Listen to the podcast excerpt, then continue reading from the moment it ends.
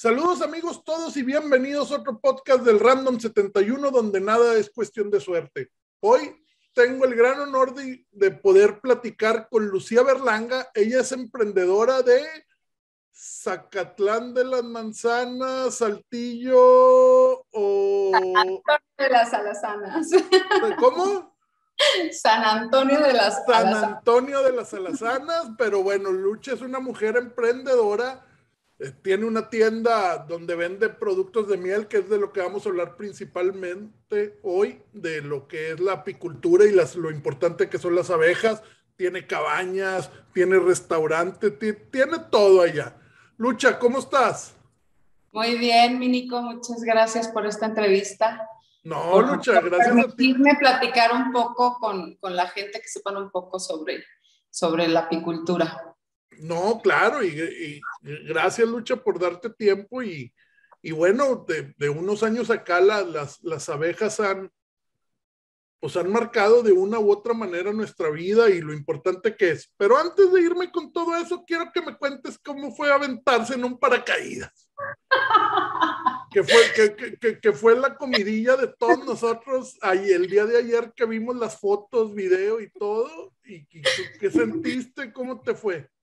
Híjole, es una de las mejores experiencias que hasta ahorita he tenido. La verdad lo recomiendo muchísimo. Este, te sientes libre. Es, es, como una experiencia muy paranormal porque realmente como que no estás muy, muy en tu cinco en, en, cuanto a que ves que alguien salta y dices, ay, pues quién sabe por qué saltó, ¿no? Entonces, ay, ya te toca saltar a ti. Ah, bueno, pues vamos a ponerlos como nos dijeron y vamos a saltar, ¿no? Y, este, y nos tocó que, que había un poco de nubes y todo, y, y, el pasar así en caída libre, digo, me subí a una avioneta y volamos a 10.000 pies. Y ya de ahí, de los 10.000 pies, ya nos aventamos. No, no se siente tan rápido a como vas o, o...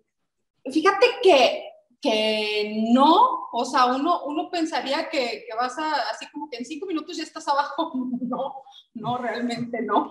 Este, lo que sí, obviamente la, la caída libre, eh, el pasar las nubes, todo ese cúmulo de nubes que había era, era padrísimo y luego ya ver, ya ver el, el lo claro, la, pues ahora sí que las ciudades, ¿no? Lo, claro. lo de abajo. Y ya cuando se abre el, el paracaídas, pues obviamente, obviamente vas vas para arriba y ya este, muy padre, la verdad es que muy padre y aparte era como, como que mi tándem, el, mi instructor, era este, como que, ay, aquí hay una nube, vamos a, a ¿cómo se llama? A, esquivarla. No, vamos a esquivarla porque viene muy fuerte, entonces este, luego nos puede llevar a otro lado y no a la zona de aterrizaje. Entonces era así como que dándole vuelta, como si nada, como si fuera una avalancha. es tu primera vez, ¿verdad? Sí, es la primera vez. ¿Lo volverías a hacer? Claro, sin duda alguna, sin duda alguna. Es, qué miedo. Es very risa, güey, mi sonrisa. Sí, no, no, y las fotos aparte te veía súper tranquila, súper calmada, súper feliz. Sí, es, yo lo único que decía es, nomás que no se me vaya a olvidar ahí arriba lo que me dijeron que tenía que hacer para cuando vaya a... O sea, que pones aquí, no sé qué, bla, bla, bla, respira, cabeza atrás y ya. Este, la verdad es que también tiene mucho que ver quién te, quién te esté coachando porque te dan la confianza y la, y pues la tranquilidad, ¿no? Aunque también era un, era un chileno y el chileno muy bromista porque decía, no te preocupes, si te pasa algo, pues ya no va a haber manera en la que me puedas reclamar. Hijo de su Entonces, yo, yo, estuviera muerto del miedo, güey. Sí, digo. Sí, Qué valiente, Luchaneta.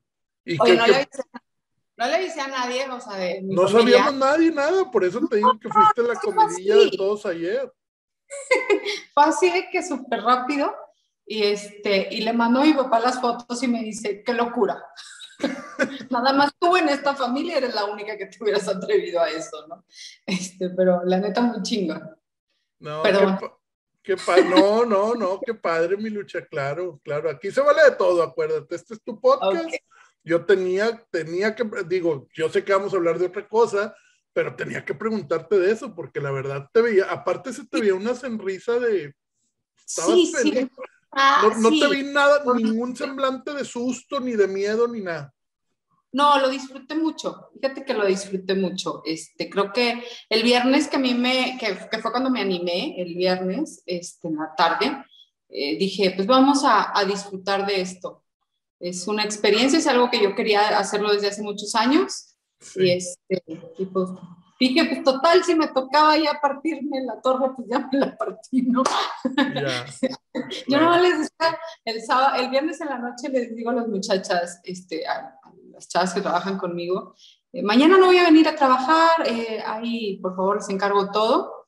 Y si me pasa algo, les encargo a la moca, o sea, a mi perro, ¿no? y ya.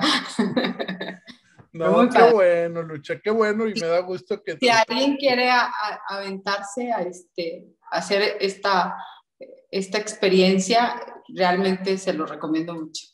Wow, no, yo, yo, por el momento paso, ¿eh? pero a, a, ver si alguien del grupo se anima, ahí tenemos uno que otro loquito, otro. Sí, ya sé, hace, ¿tú quién crees que sería? Yo estoy seguro, Dani, sin problemas te lo hace. Lalo a lo mejor te lo hace también. No, la Nina no. La Nina no. No, la Nina no. Yo y la Nina los esperamos ahí abajo. Claudio se me hace que tendríamos que motivarlo mucho. Y mi compadre no creo que se, digo, no sé, a lo mejor, a lo mejor a, le gustan las motos y todo eso, pero no sé si de un avión se aventaría. No. Bego se me hace que también sí se aventaría, ¿no? Sí, pues ella, ahí ella es San Petrina, ella es, ella es de rancho, ella es crea de rancho. Ella se me hace que sí. Pues eso, eso es todo sobre lo, de la, lo del paracaidismo. Pero sí no, está qué padre, mi lucha. Pues bueno, ahora vamos a hablar de lo que, del tema que quería abordar ahora, que es el, pues la apicultura, que te digo que en los últimos años se ha hablado mucho de las abejas, se ha tratado de salvarlas. Antes las veíamos y se nos hacía tan fácil como a una mosca matarla, golpearla, pero bueno, la, la misma educación, la, la misma eh, eh, tecnología nos ha, nos ha dado a entender o llegar a entender que son bien importantes para, para nuestra vida, ¿no? Exactamente. Eh, creo que antes no había esa cultura, ahorita está empezando a haber esa cultura de, de la importancia que tienen las abejas en el medio ambiente y obviamente nosotros antes no, antes como dices, antes tú veías una abeja y era mátala porque te va a picar, es una abeja que te va, que es venenosa, este, más, más que un, que un bien, todos la veíamos como un mal, ¿no? Este, porque te picaba y te dolía, bueno, te pica y te duele, ¿no? pero, pero, ¿cómo se llama? No sobre, sobre el tema de la polinización, no sobre cómo nos ayudan a nosotros a, a todo lo que nosotros consumimos, a, a los árboles, a todo esto, pues no, y sobre todo como en un tiempo, no sé, yo creo de unos 5 o 10 años para acá, que ha habido una, una baja en, la población de abejas, es cuando empieza eh, todo el mundo a preocuparse un poco por ellas y decir, oye, se están acabando las abejas, ¿qué es lo que podemos hacer? Que, que todo, y tengo amigas que me hablan y me dicen, oye, Lucía, es que fíjate que aquí en la colonia hay un enjambre, ¿qué podemos hacer para para cuidar las abejas o este, todo ese tipo de cosas, ¿no? Y está padre porque ya no es como que, oye, hay un enjambre, que vengan y lo maten. Sí, sí, claro. Y ya, ya la gente ya se empieza a preocupar porque ya empieza a saber un poquito más sobre la importancia de las abejas y, y eso es muy, muy, bueno, para nosotros los apicultores, pues eso está súper bien, que la gente vaya quitándose esos... Eh, pues no paradigma, sino que en realidad vaya, vaya aprendiendo sobre la apicultura. Claro, no, claro. no tanto como el, el, operativo, pero sí el beneficio que tienen las abejas para el, para el humano. Sí, por, por, no, no, es nomás el hecho de, digo, tú ahorita ahí estamos viendo parte de, del producto que tú vendes, que es la miel, pero sirve para... ¿E-, ¿Estás lucha? ¿Te me fuiste? Ya, ah, perdón, eso. Perdón. No, no te apures. Dame dos segundos. Sí, no te apures. Tú acomódale. Dale, dale. Ya. Este, no, no es solo la miel, es to, todos los beneficios que te trae la miel y la misma abeja. Hay, hay hasta, ahora hay, sé que hay terapias, tal vez nos puedas hablar un poquito de esa con, con los piquetes de abejas, ¿no? Claro, las, las abejas, bueno, un, un eh, ¿cómo, ¿cómo empezamos nosotros con lo de las abejas? Este, nosotros empezamos con las abejas hace cuatro generaciones y empezamos por el tema de la polinización. Sí. Mis bisabuelos eh, tenían huertas de manzana, entonces ellos sabían perfectamente que, que si ellos tenían abejas en, en, las huertas de manzana, en lugar de, de, que una producción normal sin abejas te diera 100 manzanas, pues con abejas te iba a dar 200 manzanas, ¿verdad? Entonces, ¿qué quiere decir esto? Pues que la abeja contribuye con el 100% de la polinización de la manzana y aparte contribuye con el 80% de la polinización de todos los alimentos que nosotros ingerimos. Entonces, es uno de los, de los animales polinizadores más importantes que hay. Hay otro que es el murciélago, que es el colibrí, este, etcétera, etcétera, ¿verdad? Pero eh, antes pues era así como que, ah, pues ahí están las abejas y todo eso. Y de un tiempo para acá yo empecé como a leer un poco más, a, a meterme un poquito, hace como 10 años, a, a, investigar un poquito más sobre el tema y, y, te das cuenta de eso, que no solamente es la miel lo que producen las abejas, sino que existe lo que es el veneno, lo que decías tú ahorita, el, el que te pique una abeja y todos los beneficios que tiene el piquete de una abeja. En Torreón, en la Narro, hacen lo que es la apiterapia con abejas, para la gente que, que está ahorita escuchando o viendo y que tengan ahí algún algún dolor, algún problema, es muy buena alternativa, es una medicina alternativa. Y luego existe también el propóleo, existe el polen, la jalea real, la cera y obviamente la miel, ¿no? Que casi todo el mundo sabemos que hay la miel, pero hay muy poca gente que sabe que es el propóleo. Este, el polen también es uno de los alimentos un poco más conocidos. El propóleo es lo, lo que usas el, para las gomitas, la garganta, y, ¿verdad? Sí. Sí es ese. El, el propóleo es, es, como una arcilla este, que las abejas la obtienen de los árboles y luego ellas la procesan y todo y le, le inyectan ahí sus cosas, pero lo que ellas utilizan con, con el propóleo, o, o ya, ya, cuando lo hacen propóleo, lo utilizan para proteger su colmena, de que no entre algún animal, de, de que si está, ¿cómo se llama? Eh, llega una víbora a la colmena, lo que hacen ellas es la envuelven o la embalsaman en propóleo y, y, queda en estado de momificación la víbora y no daña la colmena, no, okay. no la, no la, ¿cómo se llama? No la contamina. Entonces, el propóleo se utiliza mucho en las farmacéuticas para hacer medicamentos. Eso es algo que tampoco mucha gente sabe. El, el propóleo lo utilizan mucho en las farmacéuticas para hacer este, medicamentos. Nosotros lo utilizamos mucho para que la gente pueda este, sobre todo cuando tienes broncas con la, con la garganta, la sinusitis, rinitis, todo eso es súper bueno el propóleo para protegerte las vías respiratorias. Sí. Oye, oye Luch, más, más, o menos, digo, me estás hablando de que son cuatro generaciones que se han dedicado a esto. ¿Qué se necesita o qué es lo que necesitas para empezar a tener tú tu granja de, ¿se le llama granja de abejas o son más que nada colmenas o... ¿Colmenas? O, ¿sí? Este, pues, ¿qué se necesita? Mira, aquí tengo un cajoncito chiquito, que es como okay. un, un, una mini colmena. No tiene, no, no, tiene dentro este, alzas, no sé si la... No, si es como la ven. Aquí la ven. Ahí está, ¿Sí? perfecto. ¿Sí? Esta es una chiquita que yo tengo aquí para, para platicar con la gente y sobre Exhibición. todo cuando sí es de exhibición y cuando voy platico con los niños a los colegios, obviamente ahí sí me de apicultora y, y, les platico en su lenguaje un poquito el, el, mundo de las abejas, y este, pero sí me llevo, mira, déjame, voy a voltear un poquito la... No, no, muévele, muévele para, para que nos digas. Cámara. Mira, bueno, aquí hay, hay disculpa las conexiones. Sí, no, no te apures.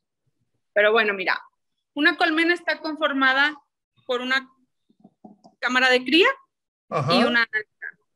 Y una alza, la cámara de cría, pues como lo dice, es en donde viven todas las abejas.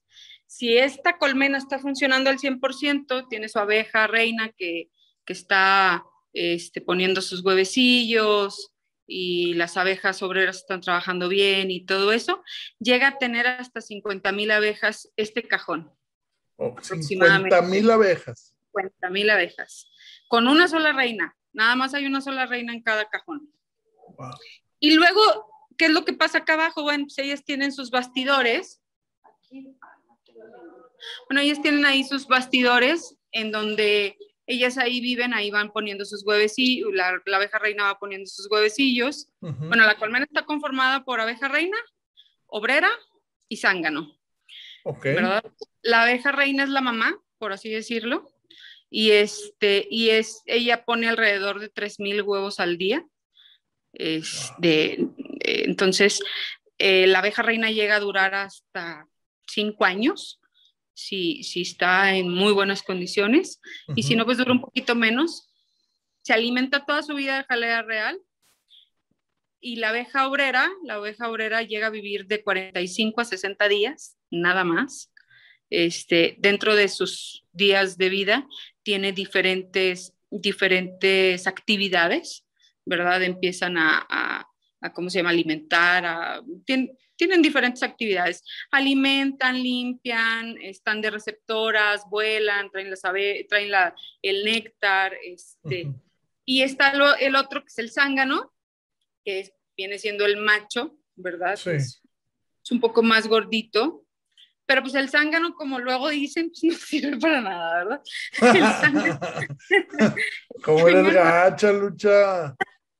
No, el zángano nada más, este, pues prácticamente cuando la abeja reina hace su vuelo nupcial, que quiere decir eso, que sale de la, cuando, cuando está recién unos 5 o 10 días de, de, ella de nacida, este, sale de la, de la colmena hacer su vuelo nupcial y se van detrás de ella todos los zánganos y, y hay uno que le, que le, ¿cómo se llama? Que le deja su aparato reproductor, que la fecunda, le deja su aparato reproductor y se muere ese zángano y es por eso que la abeja reina eh, pone tantos, tantos huevecillos en, en su vida, ¿verdad?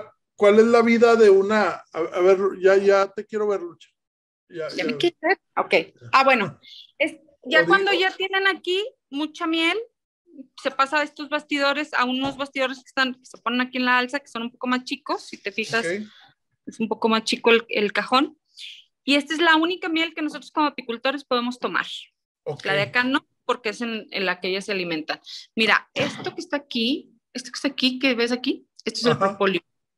Ah, ok. De ahí es donde sacas lo de para el medicamento, para los laboratorios y, todo eso. Así es, mi querido Nico. Oye, entonces, ¿cuánto vive una abeja reina?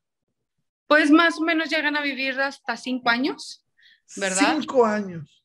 Sí, ya cuando nosotros vemos, por ejemplo, que si no está ella trabajando bien, produciendo bien ni nada de eso, o sea, que no está poniendo sus huevecillos, que, que al contrario hay como mucha, es bien fácil distinguirlo, la, la, la, verdad es que tienes que tener como, como el oído muy, muy sensible para que tú puedas escuchar si una colmena está trabajando bien o si no tiene una abeja reina, porque en verdad el zumbido es impresionante de las abejas cuando no están trabajando bien y lo agresivas que son, porque no tienen a alguien que calmando, ¿verdad? Entonces, a veces, cuando, cuando la abeja reina pues ya no está produciendo bien o algo que ya la vemos que está cansada, que está ya muy viejita, pues se hace el cambio de abeja. Se hace el cambio de abeja reina una, hay, hay, dos maneras. Una es que tú compres con otros apicultores. Ay, perdón, pero es que me entró una llamada, pero ya la colgamos. no te apures, Lecha, no te apures. Hay, hay dos maneras. Una es, como te digo, una es que tú, por ejemplo, hay algunos apicultores que ellos se dedican a, a la crianza de abejas reinas. Ajá. Ya tú les hablas y les dices, oye, ¿sabes qué? Es que quiero una abeja reina porque quiero tantas abejas reinas que me hacen falta. Y te las mandan en estas, en estas cajitas. Ok. sí, entonces te la mandan en estas cajitas, te mandan a la abeja reina, te mandan un par ahí de, de abejas también, este, que son sus nodrizas, que son las que la acompañan. Ajá. Y este se pone en, en, la cámara de cría, se deja unos días para que las demás abejas empiezan a, empiecen a oler y a, bueno, distinguir el, el, aleteo de la abeja reina y que sepan que pues ella va a ser la que ahora va a ser la que va a ser su mamá o la que va a mandar, ¿verdad? ¿Y automáticamente las abejas llegan o tienen que ser todas crías de la abeja reina? No, no, eh, pueden llegar. O sea, hay, hay, una cosa, de hecho, hace unos cinco años y medio, seis años, casi va a ser seis años ahora en enero, eh, que hubo una pérdida impresionante de abejas en la laguna y yo creo que eso también hizo que la laguna entrara mucho en conciencia de la importancia de las abejas porque debido a unos pesticidas eh, se, murieron cantidad impresionante de, abejas. Nosotros entre, bueno, más o menos, creo que se murieron como unas 3.000, 3.500 colmenas de abeja. Entonces imagínate lo que, lo que eso daña, ¿no? Y, y, pues hicieron como mucha, mucha revolución, por así decirlo, mucha campaña de se ponían en el Paseo Colón, este, para hablar un poquito sobre la importancia de las abejas. Y nosotros en esa temporada también perdimos casi todas las abejas, casi todas las colmenas. Estoy hablando que perdimos unas 300 colmenas. ¿Fue, fue por pesticidas para, para cultivo o, o, o, para querer matar el chikungunya y todo eso? Fíjate que ahí sí, creo que fue para, para cultivo, pero realmente ahí sí no, no te podría dar bien la respuesta, este, pero al final de cuentas fueron pesticidas. y, y, este, y en esa ocasión lo que hacíamos nosotros se, se le llama eh, repoblar. Entonces, ¿qué quiere decir? Que de una colmena que tú tienes, le quitas bastidores, la pones en otro cajón y, o sea, pones ahí, no sé, si una colmena tiene 14 bastidores, le dejas 7 y te llevas otros 7 otros siete lo pones en otro, en otro cajón, en otra colmena, y este, le pones una abeja reina ahí. Ok. Y así para poder empezar a hacer más y más. Entonces, no, no necesariamente tiene que ser que, ah, no, pues es que ella era mi mamá, ¿verdad? O sea, yo nací de esa abeja reina, eh, entonces tengo que estar ahí. No, no, este, al final de cuentas, mientras que haya una abeja reina y la las abejas la quieran, porque a veces sucede que, que no la quieren ni la matan. ¿Verdad? ok, y, buscan otra reina. Y hay que poner otra reina, ¿no? Son muy inteligentes, la verdad es que este, hay, nos, hay otra manera, o sea, esta era una manera, y la otra es, se le llama traslarve, que es que tú como medio las engañas a las abejas, a las abejas obreras, tú quitas un, un, los primeros tres días todos son huevecillos o son larvas, luego después de ahí ya, ya, ¿cómo se llama? Ya se va definiendo. La abeja reina es tan inteligente que ella decide si pone abeja obrera, zángano o reina. ¿Sí? Entonces ella va decidiendo. Entonces tú, tú te vas dando cuenta por el, el, tamaño de la, del, o sea, si esa abeja obrera es una celdilla normal, en donde van, en el hexagonal normal. Si es un zángano, es un poquito más grande el, el huevecillo, o su nido que, que, el de la abeja este, obrera. Y el de la abeja reina es como un cacahuate. Es como una forma de un cacahuate por el tamaño de la abeja reina, que es un poquito más grande, más estilizada. Entonces, pues es de que del bastidor ella, ella ahí sale. Entonces, lo que a veces hacemos es, son unos chuponcitos que, que compras. Este, entonces ahí pones un, el huevecillo y como es un poco más grande, las abejas obreras dicen, ah, es que aquí van a ser una abeja reina, entonces la empiezan a alimentar de pura jalea, pura jalea, pura jalea, pura jalea, hasta que ya nace, ¿verdad? Hasta que ya nace. Entonces, es como la manera en la que puedes como engañarlas. Sí. Oye, Lucha, ¿qué me, me, dices ahorita que nos mostrabas el cajón con los diferentes niveles, que ustedes nomás agarran lo de la miel de arriba? Ajá. ¿Qué, qué, qué diferencia hay de la miel de abajo? Miel. Lo que pasa es que la miel de abajo es, eh, es el alimento de las abejas. O sea, es, es de lo que o sea, la que está arriba, ellos no lo comen. No, ellas no lo comen. O puede que sí, pero no, realmente ellas se alimentan. Cuando ya tienen toda llena su colmena, su cámara de cría, empiezan a, a, a subir este, para empezar a llenar las, otras, las otras alzas o los otros bastidores este, con, con, ¿cómo se llama? Con miel, ¿verdad? Pero realmente de lo que ellas se alimentan, donde ponen el propóleo, donde ponen el polen, este, la jalea real y todo, es en la cámara de cría. Hay una abeja que se encarga dentro del proceso de, de, las abejas obreras, este, pues ellas hacen la jalea real, hacen la cera, este, son las que alimentan a la, a la abeja reina o son las que alimentan a, la, a, los, a las futuras abejas obreras o zánganos, todo eso. Este, hay otras que son las receptoras, es decir, están esperando en la, en la puerta, imagínate, aquí este lado, ¿no? Aquí esperando aquí a la, a la abeja que viene de, de campo, okay. a, que trae el néctar. Entonces se lo pasa a su buche y ya ella ya lo lleva a la, a la celdilla. Entonces es un trabajo impresionante, ¿eh? realmente son demasiado, demasiado inteligentes y organizadas más que nosotros. Sí, sí, claro, claro, totalmente. Hoy, pues después de ver todo lo que, lo que logran hacer por, por nosotros y, que bueno, más, más que nada que nos haga tomar conciencia, ¿no? Claro, y sobre todo eso, o sea, yo, yo les digo que las abejas son como unos doctores con alas, porque pues, la miel te sirve para muchísimas cosas. ¿no? O sea, hay gente que solamente la toma para cuando tiene gripa, este, hay otros no, que, que, son más healthy y, y, andan en esa onda de, de, estar consumiendo la miel para endulzar el café, el yogur, todo lo demás. Hay personas que dicen, no, yo lo utilizo en lo, en lo cosmetológico, hago mis productos de belleza o en el cabello o en el cuerpo para cicatrización, los doctores, este, entonces, eh, y luego el propóleo pues para otras tantas cosas, el polen, la gente que hace muchísimo ejercicio o que anda baja en, en, algunas vitaminas, en algunas cosas, pues lo utilizan porque el polen comparado con un kilo, o sea, si tú comparas un kilo de polen con un kilo de carne, el polen tiene tres veces más vitaminas, minerales, proteínas, todas las enzimas que necesitamos. Es un alimento demasiado, demasiado completo, es de los alimentos más completos que existen. Entonces mucha gente lo, lo ¿cómo se llama? Lo consume, sobre todo los deportistas consumen mucho. O la gente que tiene broncas con el reumatismo, con, con ¿cómo se llama? Eh, con esclerosis, con algún tipo de cosas, también lo, lo, consumen mucho. la jalea pues, pues, bueno, la calidad real ¿no? manjar de manjares. Que, es, que se produce muy poco porque realmente no, no, no, no hay tanto, o sea, no es como el polen y el, y, pues las tres del polen, propóleo y, y, la jalea real son lo que, lo que es un poquito menos de producción.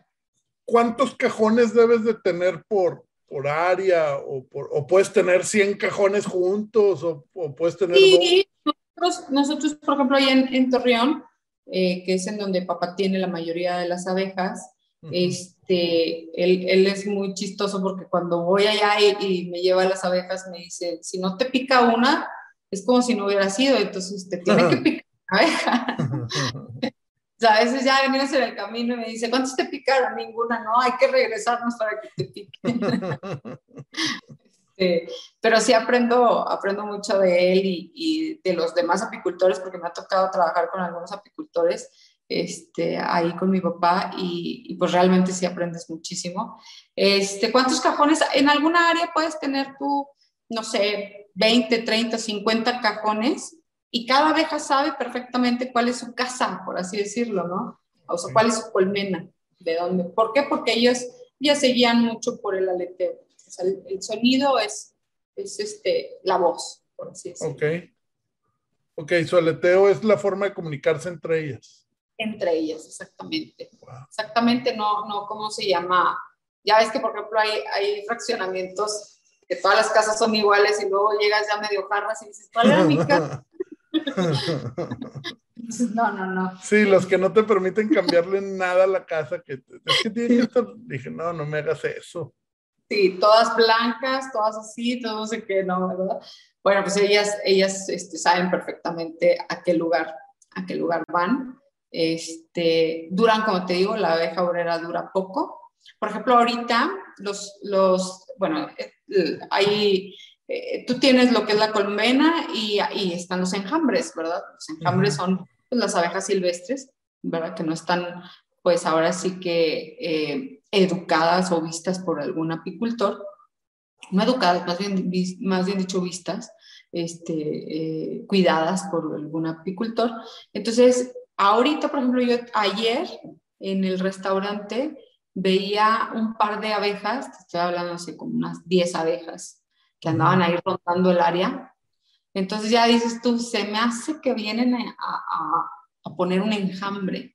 Porque empiezan a investigar como el área así de que aquí está bien para poder venirnos a, a pasar el invierno, porque las abejas cambian de lugar varias veces en el año, ¿verdad? No siempre están en una misma área, porque, por ejemplo, ahorita pues ya no hay miel, ya no hay néctar, perdón, ya no hay floración. O sea, hay que moverlas a un área en donde sí haya floración para que ellas puedan estar comiendo. Porque pues si no, pues... Pero eso también tú mueves los cajones, supongo. Sí, se tienen que mover, nosotros movemos los cajones tres veces al año. Entonces, es todo un show. Es todo un show. En, en por ejemplo, ahorita que me decías de, lo de, cuántas abejas hay que tener, mi papá eh, renta las colmenas en, la época de, de, floración en las huertas de manzana de aquí de Arteaga. Entonces, este, pues obviamente hay como una regla de, de, tres simple, por así decirlo. No sé, pues si tienes, o sea, para una hectárea se necesitan 10, 10 este, 10 cajones. Eh, cajones. Entonces. Oye, pero las mueve de Torreón hasta. Hasta, hasta acá, hasta Arteaga. ¿Y, ¿Pero cómo? ¿En una pico? En la noche, en la noche este, se, se, mueven en la madrugada las abejas, se emplaya, se emplaya su cajón. ¿Por qué en la madrugada? Porque es cuando ya está toda la, la colmena eh, en su. En, todas las abejas están en su colmena, se mueve, playa y se mueven en la madrugada, vienen, se dejan aquí, se deja un par de días como, como para que ellas eh, reaccionen a su nuevo lugar ¿verdad? obviamente no te van a empezar a producir luego, luego, eh, mientras que van conociendo ellas la zona y luego ya una vez que ya conocen la zona, que todo, pues ahora sí ya empiezan a trabajar con lo de la polinización. Claro, wow. Y luego ya dura, no sé, un mes y otra vez van para atrás. al lugar donde estaban antes, que, que vuelven a empezar todo el proceso. Por ejemplo, ahorita en diciembre es, pues es ahí es cuando hay un poquito más de índice de, de baja, de baja de abejas, de mortandad, por el frío, porque no pueden salir a, a, ¿cómo se llama?, por su alimento, este, porque como hace frío, porque está nublado, porque llueve, porque todo eso. Entonces hay, hay, varios factores que te hacen que las abejas no salgan. Entonces ahí, pues por eso no se, se respeta la, la cámara de cría de la miel, para que ellas tengan de qué alimentarse en, en sus temporadas, ¿verdad? O sea, para que ellos estén checando y en casa uno tiene que estarlas checando como quiera, las checas una vez a la semana o dos veces a la semana, vas y las ves. Entonces ahí checas y dices, ah, le falta, le falta comida, entonces tú haces un, un, un alimento, haces alimento y se los pones, ¿verdad? ¿Qué, ¿Qué, tan recomendable es tener cajones en las casas? Ay, mira, yo, por ejemplo, yo en Saltillo, yo quería tener, pero mi mamá me dijo que si tenía un cajón de abejas me corría con todo y abejas. Entonces, este, pues ni modo, ya no puede tener el cajón de abejas. Pero yo sí quería, la verdad es que sí quería, este, dependiendo yo creo que mucho de, de, de qué tan amplia esté tu patio y todo, y, y que, y tus vecinos. Yo lo que más como que que le pienso porque hay vecinos que no les importa, pero hay vecinos que, ay, es que ya me picó, y es que soy alérgico, y es que no sé qué, y te mandan a, a Secretaría de Medio Ambiente, y, a lo mejor ahí podrías meterte en algún, en algún problema, pero lo mejor es tenerlas en una área ahí en, en los suburbios, afuera de las ciudades, ellas puedan estar alimentándose, puedan estar a gusto, este, ya, ¿verdad? Es lo que ¿En, lo alto de la sierra son comunes? No. Nosotros hemos tenido allá en la sierra, allá este, ha, puesto mi hermano, pero el problema en el tenerlas en la sierra es que luego llegan los osos y se las comen. Entonces, es como que chin, ya llegaron los osos y ya se comen las abejas. sí, claro. Y que también te pasa en aquí en la sierra, ¿no? En, el cañón que, no está, eh, en las huertas de manzana que están ahí y todo eso. Pues ahorita con el incendio que hubo el año, a principios de año, en marzo, como que los animales han estado tratando de, de cambiar de, de, su lugar porque pues se les quemó todo su hábitat, entonces están cambiándose a otras sierras y ha habido muchos osos aquí por la región. Y es, pero también hemos visto que le han dado un llegue a las manzanas y un llegue a las abejas. No, pues claro, tienen que sobrevivir, ¿no? Claro, ellos, ellos van a comer, entonces con la pena. Que, que, que, al mismo tiempo es algo atractivo para el turismo, ¿no? Claro, claro. Este, de hecho, fíjate que en algún momento yo he querido hacer, todavía está como muy en el aire, como un apiturismo en el que vengas tú y te enseñemos lo que te estoy platicando, pero ya más eh, que, que, te entres con tu traje y que te diga, mira, la, la, colmena está conformada por esto y esto, y a ver, vamos a buscar la abeja reina para que sepas distinguirla, este, y que este es el polen, la jalea, bla, bla, bla, todo y ya de ahí ya, ya podamos hacer algunas otras actividades, ya sea en conjunto con lo que se produce aquí en, en la sierra, en Arteaga, eh, hacer una transformación de recursos como mermeladas, pais, etcétera, eh, o algún jabón o algún bálsamo, o un shampoo, este, o las velas, aquí, déjame, bueno, aquí tengo una, pero me la pusieron con, con una bolsita. La niña que trabaja aquí conmigo en Apiarte. Muy elegante la, la pongo ahí a, a, ándale, para que no estés ahí con malos pensamientos, diría mi papá. Entonces, ponte a hacer, ponte a hacer velitas y ponte a hacer no sé qué. Y, y, y aparte es como, como he tratado de hacer esto un poco más dinámico, este, mira, de la esta la, la, es una vela hecha con cera. Pero con cera de la, digo... Con cera de abeja. Todo, 100% no. 100%, 100%. Sí, de hecho, mira, por ejemplo, ah, bueno, a ver, te cambio el este. A ver, sí. Que mira, no se vean las imperfecciones, mi lucha. Qué bonita. Sí. Y todo eso es 100% del, del... De la cera. Esta es cera pura. De hecho, la hueles y huele a, a, a miel, a cera, a todo. Y el color, pues también te dice mucho porque, mira, por aquí tengo tengo como unos jabones, como si fueran como jabones, pero no son jabones. Están muy de moda, ¿no? Hay que hacer los jabones a base de miel. De miel, como que andan, andamos volviendo a lo, a lo orgánico. A, a, lo orgánico, a lo pasado, a como vivían nuestros ancestros, ¿no? Ajá. De, de, ay, este, pues ahora hay que, hay que hacer todo más orgánico. Hay gente que me dice, oye, tu miel es orgánica. La miel es 100% pura. Para, para, llegar a decir que es orgánica es un proceso muy grande y no puedo ponerle chips a las abejas para decirle no te vayas a aquella huerta que, que le pusieron algún químico, ¿no? No, no, y, y mi, mi, compadre, uh, este es un jabón. Este es, este es cera. Ah, es cera. Okay. Sí. Pero la hice, tengo varios moldecitos de, de silicón para hacer jabones o para hacer okay. shampoo y, este, y, y estas para poderlas, para poder manipular la cera, poder trabajar mejor con ella, porque un día me corté muy padre mi dedo, este, dije, mejor derrito y pongo en, en, en ¿cómo se llama? En moldecitos la cera y así ya trabajo con ella. Sí, Oye, ahorita que mencionabas eso del orgánico, bueno, pues, mi compadre Claudio Sepúlveda, que también es agricultor de no sé cuántas generaciones, también decía que, que eso es moda del orgánico y pues realmente no hay, un, no puede ser que un producto sea 100, 100% orgánico, ¿no? No, en, bueno, y en el caso de la miel, pues hay mucha gente, hay diferentes como, como nombres, etiquetas que le han dado a la miel uh -huh. en cuanto a, a, ay, es que ando buscando miel cruda, Uh -huh. miel mantequilla, miel pura, miel virgen, miel orgánica. Entonces, todo eso es miel natural. O sea, miel 100% natural, 100% pura. O, es la o misma. Es, es, la misma, ¿verdad? Ya que ¿Qué, ¿Qué varían los colores, Lucha? Ah, eso es lo a explicar. Mira, la miel cuando es 100% pura, una se cristaliza. Mira. Ok.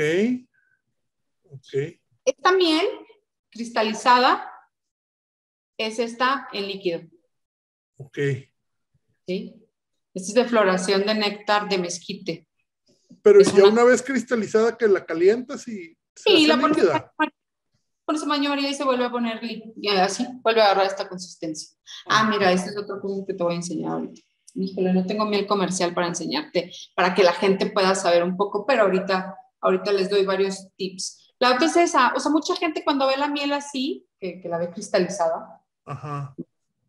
dicen, ay, es que está azucarada, es que tiene azúcar. No, la miel cuando está cristalizada es la garantía de que el producto es 100% puro y aparte que es 100% puro, es el, la, la, miel es el único alimento en el mundo que no se echa a perder. Se han encontrado vasijas o este, en, los, en las tumbas de los faraones en perfecto estado la miel y todo. Es el único alimento que no se echa a perder.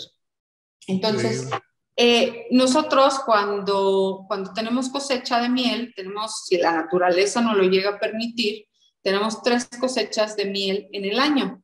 La primera es marzo, abril, la segunda es en julio y la última es ahorita en octubre, es la última miel, la última cosecha de la miel. Entonces, de ahí, de, ahí va el, el, que el color de la miel sea diferente, porque obviamente no siempre va a ser de la misma cosecha, no se van a alimentar las abejas de las mismas flores. Entonces, el que ellas se alimenten de diferente floración es lo que te va a hacer que tu miel sea de otro color. Va, dependiendo del ambiente alrededor del cajón. Claro, de, o de la época, ¿no? Eh, por ejemplo, en, en marzo, abril, eh, se dan, por lo general, lo, lo, que se produce son mieles claras, que es la miel de néctar de floración de mezquite y la de néctar de floración de azar, ¿verdad? Entonces, eh, son mieles claras.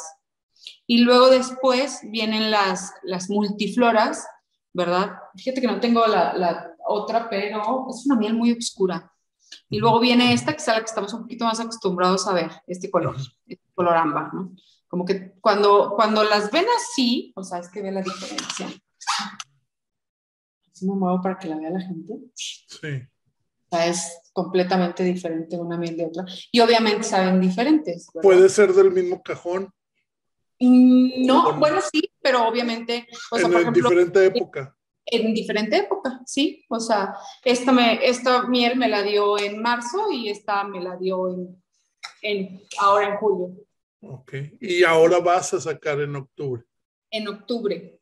Por lo general, este de hecho, este es de octubre del año pasado, ¿verdad? Ok, del año pasado. Del año pasado. Entonces, nosotros, los, los que nos dedicamos a la apicultura, tenemos algunos, algunos aparatos que, que, tenemos que, o sea, hornos descristalizadores, este, centrífugas, etcétera, etcétera. Son, muchos, son varios equipos de trabajo, pero ya cuando nosotros ya tenemos la miel, ya que desoperculamos, que pasamos a la centrífuga, que ya la tenemos, ya la miel, este, que ya la sacamos de la, de la colmena, es, la pasamos en cubetas y obviamente, yo por ejemplo aquí en, en San Antonio, que es un lugar en el que es frío, pues la miel se me cristaliza muy rápido. Se cristaliza muy rápido, entonces yo tengo unos hornos especiales, los que se pone la miel, se descristaliza y vuelve a agarrar esta consistencia líquida. Pero para que vuelva a agarrar esta consistencia líquida, una cubeta de 25 kilos, pues se tarda más o menos un día, ¿verdad? O sea, no, es como, no es como rápido. Y si es está un haciendo, proceso. Todo es un proceso porque aparte no la puedes eh, mantener en, a cierta temperatura, o sea, tiene que estar en cierta temperatura, cientos grados, porque si pasa de esos grados se quema la miel, se pierden propiedades, entonces sí tienes que estar como muy, muy viva en eso. Y luego después tenemos unos, unos, ¿cómo se llama? Unos aparatos que se llaman termoenvasados. Aquí tengo un dispensador que compré porque no tengo que trato de hacer como apiarte muy dinámico. Ahorita no tiene miel porque se lo quité. Sí. Se lo se la quité porque no, no puede estar, porque no es como un, como un termo, pero este es un dispensador de miel, no lo puedo voltear, ¿verdad, Nico? Este es un dispensador de miel. Ahí está perfecto, ahí está perfecto. En el que yo aquí pongo, yo pongo la miel y, y pongo varios envases de, de diferentes gramos. Entonces ya llega Nico y dice, ah, pues yo quiero, tengo dos de estos, entonces tengo dos mieles diferentes. Entonces, ah, no, pues yo quiero, yo quiero de esta miel. Y ya tú la envasas. Entonces ya ahí tú envases tu miel o, tu niño. Eso es lo, es lo que lo mantiene caliente, ¿verdad? O, bueno. Aquí, aquí, pero, pero en cantidades pequeñas. Sí, sí, claro, claro. O sea, este es como de, no sé, como de unos 8 kilos más o menos el, el termo. Pero nada más es para, para mantenerla caliente un ratito. No la puedo tener más tiempo. O sea, si yo la dejo aquí, se me cristaliza y es un gorro para quitarla. Entonces, pues no. No, entonces todos los, todos los aparatos que tenemos están en grado alimenticio, tienes que cumplir, por ejemplo, este, me decían, oye, y también tienen que tener como, como su sello ustedes, los apicultores, así como la ganadería. Claro, también nosotros tenemos que tener nuestro sello, ¿verdad? Entonces también se tiene el sello, déjame ver, ahí, bueno, en algunos cajones eh, se marca, se marca el, el sello que tú tienes, el que diste de alta ante Zagarpa, ante Siniga, entonces ya tú ahí le, lo, ¿cómo se llama? Este, lo pones y llega Zagarpa y te checa una vez al año si tus abejas no tienen este, barroa, que es una enfermedad, que es como una garrapata para las abejas, ¿verdad? Este, y ahí te van checando. Como, ah, pero, entonces sí hay, sí te están checando constantemente que... Sí, claro, sí hay, sí, sí hay normas, ¿no? Si hay que cumplir con algunas cosas ante, ante Zagarpa. Oye, pues qué interesante. No es como que nada más como que, ay, sí, pues déjame, tengo por hobby, no, realmente sí, sí es todo un proceso, es, eh, hay, hay, en alguna ocasión fuimos a un congreso, fui eh, seleccionada a nivel nacional para ir a un congreso a, a Mérida, eh, fui representando al Estado, porque éramos, era un congreso de puras mujeres apicultoras, entonces fui a, representar al Estado y, ¿cómo se llama? Y la gente de Mérida, de allá de Yucatán, de Campeche, de, todo aquel, aquel lado, nos decían a nosotros los del norte que, que por qué la miel nosotros la dábamos tan cara, porque ellos para exportación pues daban la miel como en 25 pesos el kilo, ¿no? Entonces les decíamos, pues porque ustedes no tienen que moverlas, o sea, ustedes no gastan en gasolina, porque no, las distancias, o sea, tú tienes tus abejas aquí en tu patio, ¿verdad? Y de ahí, ¿verdad? Y nosotros no, o sea, nosotros sí tenemos que estarlas moviendo, tenemos la barroa, tenemos el oso, tenemos varias cosas que, que eso mismo hacen que nuestros costos de operativos suban, incrementen. Entonces, pues no, no podemos. Al contrario, yo les decía, Ay, estoy, si estás en Mérida y es una zona turística, o no des en 50 pesos el kilo, dalo bien, ¿verdad? El europeo te lo va a comprar súper bien. Claro. este, pero sí, sí, es, sí, de hecho ese congreso lo organizó Zagarpa. Y, pero a ti te invitó el Estado, te invitó Zagarpa o cómo te seleccionaron? Eh, hicieron una convocatoria, eh, los de Zagarpa, y yo, yo estaba en una exposición, de hecho, en, en Canacintra, y Cagarpa tenía ahí un módulo y entonces me dijeron, oye, ahí, está la convocatoria de, de, para mujeres apicultoras, ¿no te interesaría ir? Claro que sí, pues mándanos un currículum con todo lo que tú haces con, con la miel y todo eso. Y, y ahí estábamos, pues obviamente varias gentes de la laguna, también hay muchas mujeres que, que le entran a, a, la apicultura. De hecho se fue una chava de la laguna y yo. Qué padre, Lucha. Oye, todo una super padre. ¿qué, ¿Qué más nos puedes decir de la mía de lucha o qué me falta preguntarte? Ayúdame. Se fue la seña. Ah, ah, ah, mm, Estamos teniendo un problema técnico. ¿Estás ahí, Lucha? Aquí estoy, Minico. sí, sí, ¿sabes qué? Hoy, hoy llovió mucho aquí en el pueblo y hemos estado batallando por la señal. ¿Sabes otra cosa que también es importante decirle a la gente? Porque a veces vemos la miel así y decimos, ¿será buena o será mala? O sea, ¿será pura o será pura? Porque ahorita obviamente eh, hay, hay mucha miel falsa, ¿verdad? Que de hecho creo que uno de los, de los documentales en Netflix hablaba mucho de eso, ¿verdad? Es una manera de saber que si tu miel es pura, es, tú la volteas. A ver si se ve. Mira, ¿ves ahí la gota que va haciendo? Ajá. Bueno, acaba, acaba el otro también haciendo gota. Ok. Fíjate que se fue lento, no se fue rápido. Sí. Y de ahí pues ya no subieron más burbujitas, ¿no?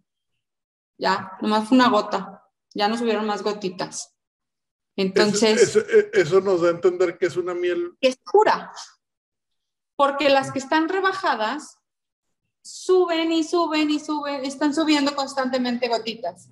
Entonces, ¿qué quiere decir? Que está rebajada con agua. Y aparte el sabor es completamente diferente. Luego a veces nos encontramos afuera del banco o de algunas tiendas comerciales o así, al señor ahí afuera con las frutas y, y, la miel en una, en una cubeta, no sé si allá sí, te las venden de cubeta en un litro y, ay, qué ves, sí. miel natural, se le acaba de quitar la abeja reina. Sí, claro, o sea, el este, ay, no sé, así como chicloso, y pues obviamente no, no, no, no, no, tampoco. Y la otra es que también hay mucha, muchas empresas o, pues sí, que están comercializando la miel, que traen una colmena dentro, que traen un panal. El panal es súper bueno para cuando, cuando está la miel en penca, lo que así le llamamos en, panal. Si tú te lo comes como chicle, te ayuda mucho para la cuestión bucal. Este. Entonces, cuando, cuando tú ves que traen aquí un pedacito de, de, penca o de panal, no sé cómo quieras llamarlo, este, eso también está falsa, porque obviamente si trajera el, panal adentro, la miel estaría completamente cristalizada. Y por lo mismo que trae la cera. La cera está hecha de miel. Para que salga un kilo de cera se necesita aproximadamente entre 6 y 9 kilos de miel. Para que entonces, por eso nosotros tratamos de respetar mucho los, los bastidores y no vendemos mucho la penca, la miel en penca, porque pues es un trabajo muy, muy, muy duro para las abejas, ¿no? Es un trabajo como que quitarles ahí tanto y ahorita que está en desabasto, porque realmente sí, sí hay una baja de producción de miel, ya tenemos muchos años que antes una, una alza, la que te enseño ahorita, el cajón chiquito, se te daba 25, 30 kilos, más o menos y ahorita te dan pues 17, 19 kilos, entonces sí ha estado bastante, bastante. Pues obviamente a veces no tienes ya las mismas cantidades de miel que, que tenías antes y, y, por eso mismo también se eleva el precio, la oferta y demanda. ¿verdad? Entonces sí, sí se eleva el precio. Este, de ahí nosotros hacemos transformación de recursos con todo esto. Soy como media inquieta y hacemos en la onda de, de, productos para la piel o cosméticos y todo eso, pues hago un champú en barra, que es un champú completamente orgánico, su base es de coco, todo es de coco, y le pongo miel, propóleo, polen, jalea real, vitamina, de esto, lo otro, colágeno, pongo varias cosas. O nada más así las, los cuatro, miel, propóleo, polen, y también le pongo este, la jalea real, y a veces le pongo cera, para que amarre un poquito más, ¿verdad? Y, o hago los bálsamos, o hago crema para el cuerpo, este, y luego los jabones para la cara, este, luego los dulcitos o las mermeladas. Aquí tenemos mucha producción de, de diferentes frutas en el año, entonces hago también mermeladas con, con miel y se va con más, más natural, no orgánico, que aquí lo orgánico no. no. tus amigos no estamos como muy de acuerdo con esa palabra del orgánico, pero, pero sí, este, sí hacemos ahí las mermeladas y sobre todo que la gente también, porque hay gente que te dice, ay, no, es que soy diabético y yo no puedo consumir miel porque es azúcar y no sé qué. A ver, no, no. El azúcar es muy diferente. El azúcar de mesa, eh, nuestro cuerpo tarda más de tres horas en procesarla. Y la miel, no es un dulzante natural, ¿va? Claro, y, la miel nuestro cuerpo la procesa en media hora y aparte nos está dando antioxidantes, eh, nos es curativo, cicatrizante, te da muchas vitaminas, minerales, todo eso. Entonces es, es completamente diferente. El azúcar de mesa no te da nada, más que te pone medio loco después, pero, pero no produce nada, ¿no? Entonces sí, sí les digo, no, pues no pasa nada. Obviamente todo en exceso es malo, ¿verdad? Todo en exceso es malo, pero sí el, el, que pueda un diabético consumirla con, con tranquilidad de que no le va a hacer lo mismo, no le va a revolucionar el páncreas, no le va a hacer el daño que le hace un azúcar de mesa. ¿verdad? Oye, no sé, cosa quieras preguntarme? No, no, nada más tus redes para ver dónde, si hay alguien interesado que te pueda encontrar o dónde te pueden ver o, o dónde te pueden contactar. Apiarte. Apiarte, esa es tu marca. Esa es mi marca, se llama Api, de apicultura, de abeja, y arte. Proceso artístico. Ah, de Arteaga. Es que son tres cosas, es Arteaga, artesanal y arte, porque realmente todo esto es un arte. Es, una obra de arte. Sí, sí, sí, este, yo, yo me acuerdo de niña cómo ¿Tienes redes para esto, Lucha, o no? Sí, tengo Facebook e Instagram con, con los dos. Apiarte. Apiarte, con doble P, Apiarte. ¿Y la tienda nada más la tienes en? En San Antonio, en Saltillo tengo varios puntos de venta. Ok. En, Torreón la gente nos puede encontrar porque al final de cuentas somos una familia. Eh, la miel produce mi papá en Torreón se llama, que es esta misma, eh, se llama Apigam. Apigam. Sí, entonces ahí eh, él, tiene otro significado porque no lo voy a decir ahorita. no, ya, ya luego platicaremos con tu papá. Sí, la verdad es de que sí, este, yo creo que también te puede dar como, como muchos tips de muchas cosas, pero sí, más que, más que volviendo a, tu, a tu inquietud inicial, más que volverse esto una moda, creo que se ha vuelto una conciencia. La gente ha, ha, volteado a ver a las abejas como realmente, con la importancia que le debemos de tener a las abejas, ¿verdad? El, el, cuidarlas, el protegerlas, porque ellas son las que nos están dando los árboles, nos están dando la comida, y como decía Einstein, si las abejas se, se mueren, pues al final de cuentas también nosotros nos morimos, ¿no? Claro. Pues muchísimas gracias, Lucha. No sé si... ¿eh? Son unos doctores con alas por todo lo que nos, nos dejan a nosotros. Pues muchísimas gracias, mi Luchita, por esta, esta entrevista y esta introducción al, a la apicultura. a la apicultura. Y bueno, pues ya nos vamos a despedir. No sé si quieras mandar saludos. Ya ves los, obligados a los obligados, ¿verdad? A, Claudio, Daniel, a Lalo, al Sonrix, a Ana, a Bego. el Mona, ¿quién no, sé, ¿quién no se nos está brincando el grupo? Lupita. Lupita, Lupita también, un saludo a Lupita. Y, pues obviamente, pues a nuestra queridísima Nina, ¿verdad? A nuestra líder, a nuestro líder vitalicia en su puesto de Luego no nos invitan a tus reuniones cuando vayamos nosotros a la laguna. Que siempre, que siempre todo lo hacemos en su casa, hombre, que le encanta recibirnos. No entiendo por qué, pero le encanta. Es que esa mujer le dicen sapo y brinca, acuérdate. Claro. No, no, saludos para mi Nina y para, y para todos los de la carrera de comercio exterior aduanas del Ibero. Y bueno, Lucha, pues ya con esto nos despedimos y nos despedimos de todos nuestros amigos del Random 71 donde todo es cuestión de suerte. Gracias a todos y gracias Luchita por, por este podcast. De nada, Minico, muchísimas gracias a ti, fue un gusto platicar contigo y, espero que a, la gente le sirva un poquito lo que platicamos hoy, el día de hoy. Sí, mi lucha, gracias. Tanto del paracaidismo, pero más de las abejas. fue un pedacito, nomás tenía esa ah. curiosidad. Pero Me sentí como abeja, güey, así como gorda en todo. Ah, bueno, mi lucha, pues ahí estamos hablando, mi lucha, gracias. De nada, cuídate mucho, te quiero, un abrazo. También, bye.